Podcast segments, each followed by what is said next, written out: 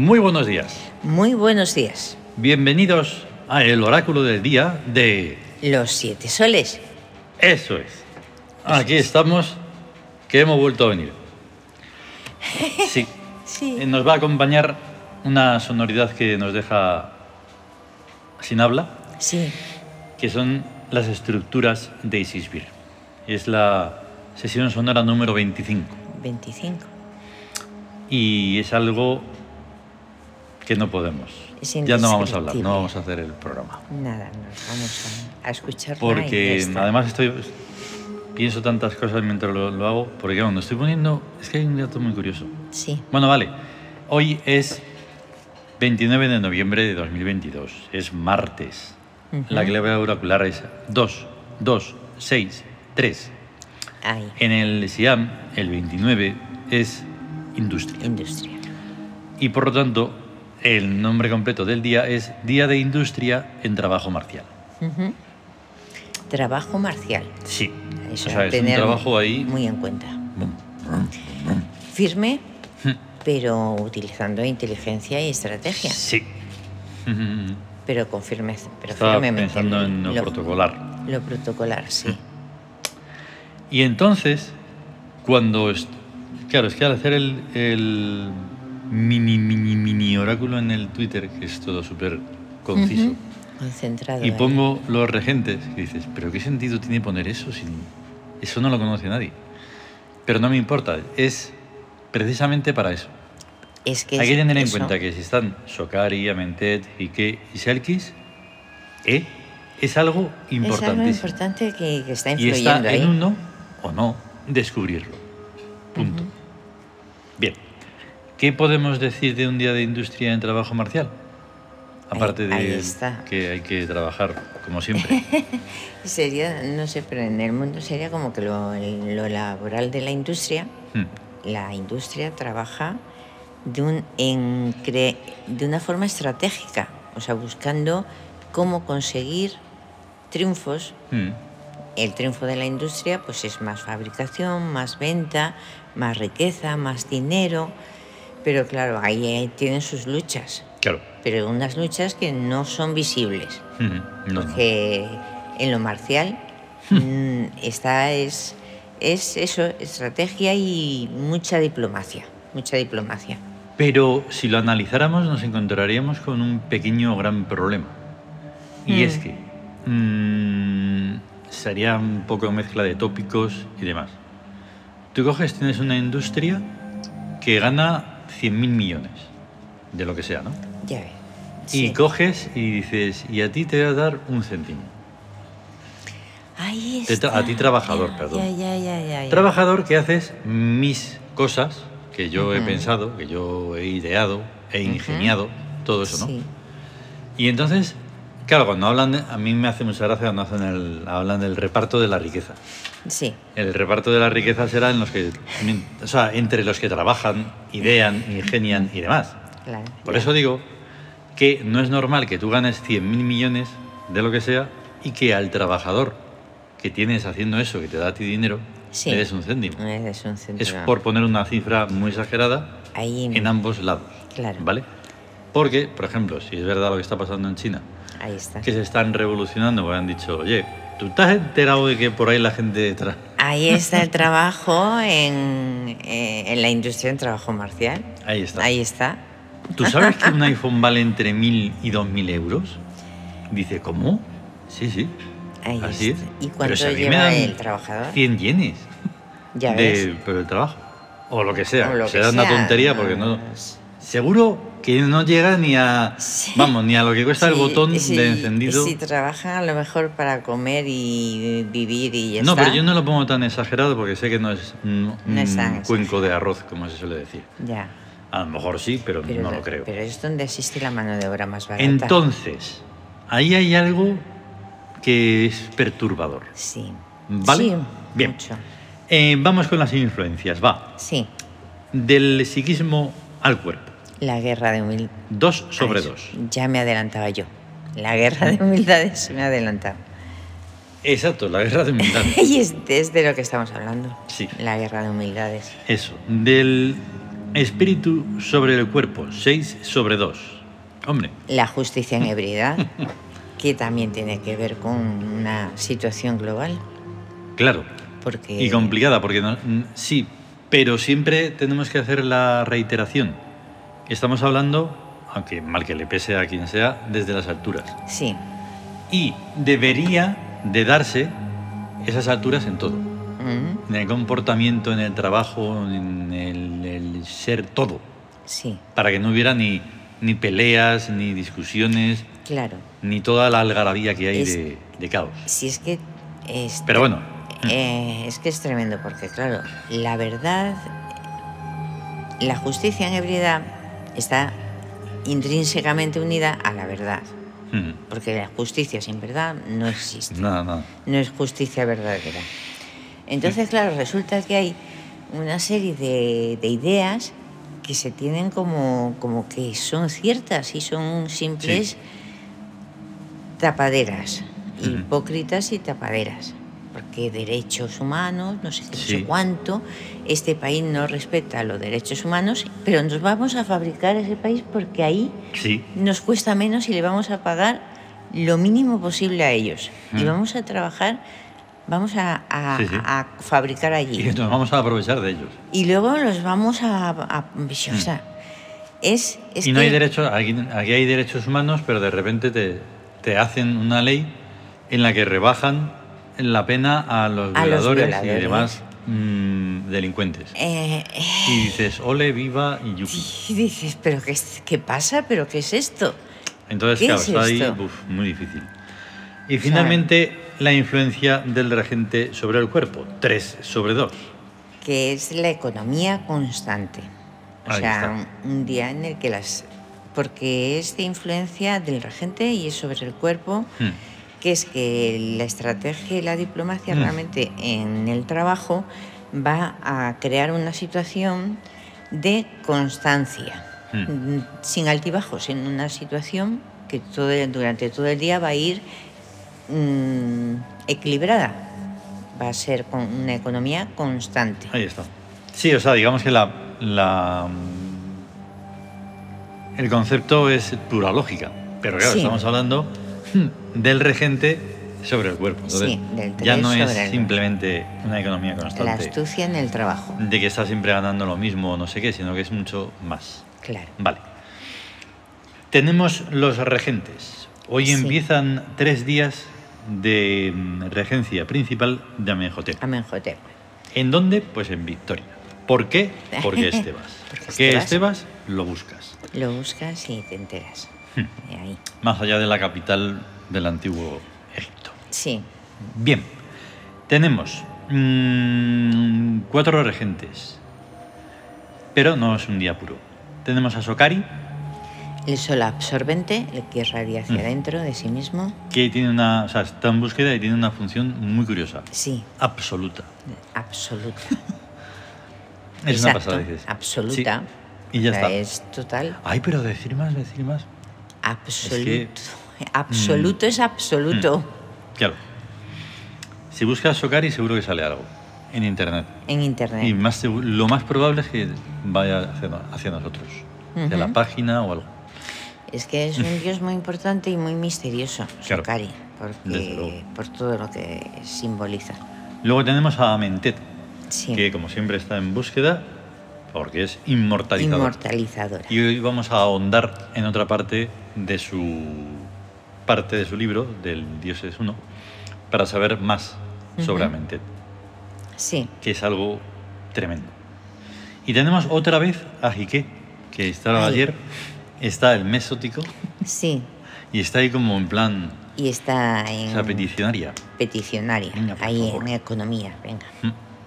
Y Es tenemos a Selkis, La que reina en la sombra. Eso, que mm, está siempre ahí entre victoria y justicia. Hoy lo hemos puesto en justicia, que es contraataque. Contraataque. Porque en Victoria es túnel. Está Ah, ahí. ya.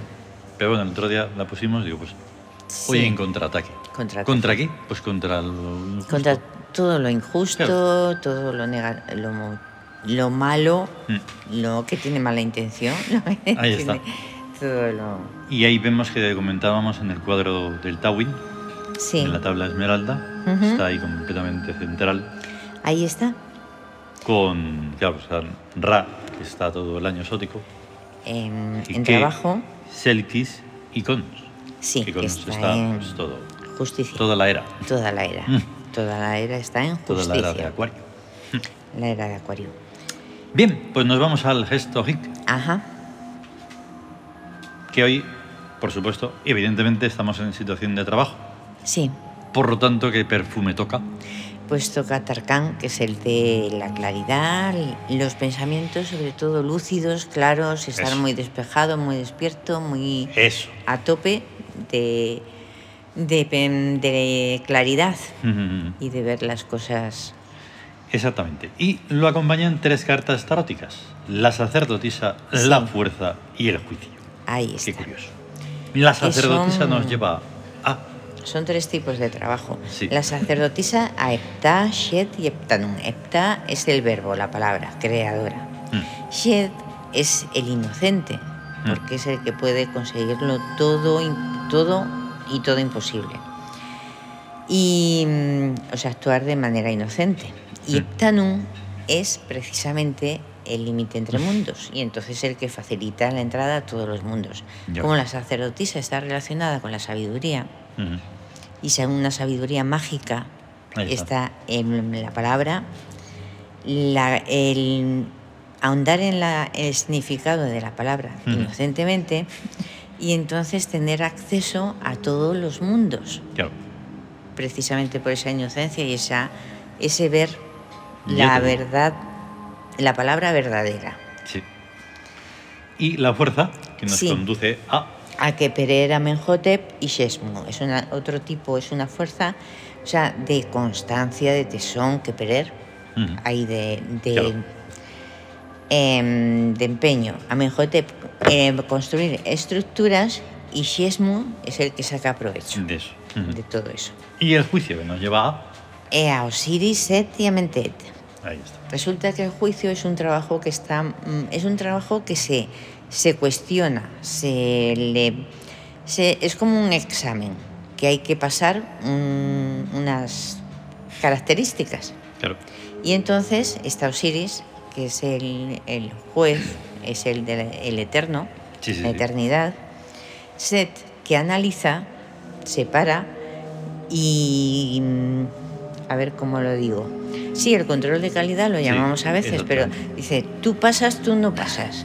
Y entonces esta Mentet, que una de las funciones es inmortalizadora, la, Claro, esa, eso la es. función de Mentet, que entonces es la que realmente pues arrastra lo que no lo que está muerto y Mm. deja paso a lo Eso. viviente a lo viviente En nosotros nunca hay esa, mm, no sé, ese doble sentido ¿no? que se le suele dar a veces a las cosas para decir, porque esto es una cosa buena y esto es una cosa mala. ah ya Digo, no, no, no, no, No. no, aquí está lo que está.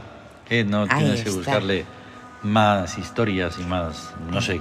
Vamos, de hecho, por eso tenemos tantas cosas escritas, ¿entiendes? Claro. Para que no haya ese tipo de, de- de- de ambigüedades. por, por el o sea porque hay que la conciencia elige la, la tercera vía o sea ni, ni bueno ni malo ser lo que tiene- consciente de ambas cosas Es lo que tiene el Wacet. en cada momento El O sea, Wacet no es- tiene esas cosas. ahí está Y lo que comentábamos ayer, que al final tenía en la mente como explicarlo un poco, pero al final uip, no pasó. O sea, el Wacet, el Yuro, todas esas Sí. cosas. sí ¿Qué ¿Eso qué es? ¿Eso qué es? Lo buscas. bueno, Bien. eso. Eh, vamos un poco, digamos que a continuar lo que es Amentet, ¿vale? Porque es en el libro de Dioses 1, los dioses egipcios, es una síntesis muy buena, Ujú. la que, la que explicamos ahí. Porque Sí. viene la leyenda y luego el comentario. Ujú. Ese comentario que es una reflexión que se hace en ese momento, sí pero que es primordial. Es una reflexión que no quiere decir que pueda haber más reflexiones y más Claro, claro. reflexiones y más reflexiones. Es algo que está vivo. Ahora mismo estamos reflexionando. Sí, también. por eso. Pero, dice, existe un concepto básico en la sagrada religión del Ka que se traduce por la presencia, to yus, en Uri, que consiste en una percepción subliminal de los dioses. No se trata de alucinaciones ni de simples imaginaciones, sino de extraproyecciones figurativas de nuestro psiquismo en forma de dioses personalizados en figuras humanas. Esas figuras humanas no tienen vísceras, pues son como estatuas macizas, flexibles, vivientes y conscientes. Quien escribió el libro de Isis no hablaba de metáforas, no hablaba en metáforas, sino que relató experiencias personales directas. Amentet, por ejemplo, es una diosa real, visible y tangible para quien se desliza en su banda de continuidad del Reino Verde. Y hasta aquí ya habría suficiente, porque Ya es. el cursor se me ha bajado y ha, y ha seguido. Si tenemos un momento más, Ajá. decimos. Pero es que solo con esto es tremendo. Sí, sí. Eh, porque claro, dices, es una diosa real, visible y tangible para quien se desliza en su banda de continuidad del Reino Verde. Ya ves. Bueno, pues las bandas de continuidad es lo que es Tebas. Siempre estamos hablando claramente. Sí. Lo que ocurre es que no se está acostumbrado. Y al no estar acostumbrado, pues claro, te Ahí parece está. extraño. Es como cuando nosotros... No, no hay ninguna comparación. No hay y entonces comparaciones. mm, hay que adentrarse en ello. Si no se quiere adentrar en ello, entonces no hay nada que Ahí hacer. está. Es un poco absurdo, ¿no? Ah, y, y además es que adentrarse de una manera sin prejuicios, o sea, inocentemente como Shed, porque Mm. Claro, claro. eh, y entonces decir bandas de continuidad, a ver cómo resuena Mm. eso por dentro, qué, te, qué quiere decir buscar Exacto. y en vez de hacer un prejuicio, que es lo normal en Eso, un humano, eso, de no. cualquiera de estas cosas que estamos tratando, incluso para los que dicen que les gustan las cosas extrañas, curiosas y misteriosas, no es verdad, porque están acostumbrados a una serie de cosas misteriosas, extrañas y no sé qué, pero porque les, les sale por los canales adecuados, los Sí. canales que les molan, que les gustan, que están cómodos. Sí. Pero quitando todo eso y dejando el abismo ahí, dices, venga, dale. Y, y además es elevarse un poco sobre elevarse, sobre Mm. lo que es lo la materialidad. Claro. Porque dices, bueno, más por encima de lo que... ¿Qué sentido tiene los acontecimientos, lo que pasa, lo que Mm. ocurre? Y entonces te das cuenta de que por encima de eso se mueven los arquetipos. O sea, que no hay... que no, no es consecuencia de una acción, sino que la acción es consecuencia de los arquetipos. Está, la victoria existe, aunque no haya ningún ve- vencedor. Sí, Pero sí, claro. la, la victoria existe, Claro. Ahora tienes que conquistar. tú. la tienes que conquistar. Claro. Y esto, mira, mira. Quizás en algún futuro, no muy lejano, se podrá vivenciar como actor lo que ahora llamamos cine y películas, desde dentro de sus escenas. Exacto. En cada caso, el guion estará adaptado a las vivencias personales de cada sujeto, que ya no será solo un espectador, sino el personaje vivenciante de la biografía que se relate. Ahí está. Y en la presencia, porque claro, en, en mencionamos la presencia, en la presencia la realidad del sujeto se le muestra sin engaños ni hipocresías, en una autoconfesión completamente sincera donde una muestra donde uno muestra sus verdades más profundas a los dioses y los dioses le comprenden y le respetan sonrientes. Ahí está. Es que... Y no habría nada más que añadir, solo que lo comprendes mu- muy interiormente o no hay nada, absolutamente nada que hacer. Porque no es el temor de Dios, No. no es toda esa cosa venenosa y... Y tampoco es el, el horror ese de que cuando dicen la muerte. oh. Mm, Y es Amentet es sonriente, es bella, es agradable, es hipnotizadora, es Claro. bondadosa, es, es la amiga. mm, Es la amiga, pero claro, la amiga para los corazones que se sinceran, que son claros y veraces y, Claro. y admiten todos sus lo bueno, lo malo, todo eso, todo y dicen adelante. Venga, va. Venga, Vale. seguimos. Ah, y, y trata de hacerlo mejor, va. Voy a así. seguir intentándolo y voy a hacerlo mejor. Y claro, había puesto este, este párrafo último, pues es un poco más grande, pero bueno, es que mm, merece el esfuerzo. Sí, Para dar en esta época en que estoy escribiendo alguna idea sobre el funcionamiento mental en este tipo de realidad, tal como es la presencia, habría que explicar los rudimentos de las tres clases de percepción que tiene el sujeto.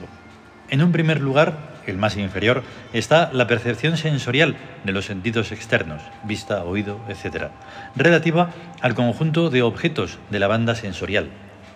En un lugar medio está la banda onírica, de los sueños e imaginaciones y actos maquinales o automatismos que asocian imágenes entre sí y con acciones y reacciones predeterminadas. La más frecuente evidencia onírica es la asociación involuntaria del dinero en forma de papel o de números con los bienes y servicios que se compran con dinero. Paralela en el lugar superior está la banda arquetípica de los dioses o ideas arquetípicas de los valores y funciones supremos. Y ya- entonces, ya está, aquí hemos explicado en este párrafo Sí. todo lo que estamos hablando siempre. Sí, Porque cuando estamos hablando de los regentes, estamos hablando del oráculo y todo eso, ahí está la tabla esmeralda, Sí. que es la vida. eh, el espacio-tiempo. Mm, La comprendas o no, es vital. Sí, no es que ahí no, está. no es que dé igual. Y siempre- Ojo, No, no da Es igual. vital. Es vital, es vital.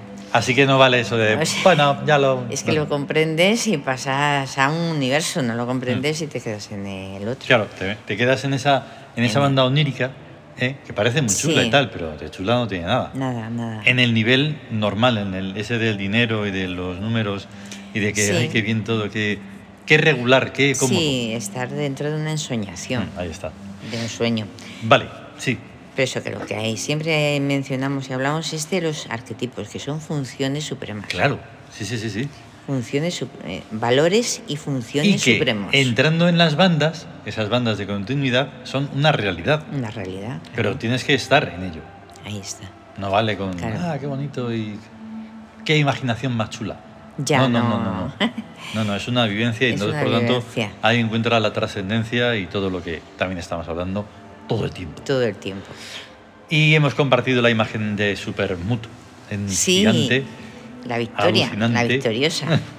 Mut, y Ulain de la mitología celta el héroe de insuperable valor. y. Tiritius de la mitología vikinga También, heroico Tirtius de Tuesday. y Amentet porque me parecía importante hoy Amentet. También. Ten en cuenta que está relacionada con los héroes. Claro. Así que vamos a tener un gran día de Mut Exacto. y vamos a conseguirlo todo y adelante. Gran ¿vale? día de luego. Hasta luego. Hasta luego.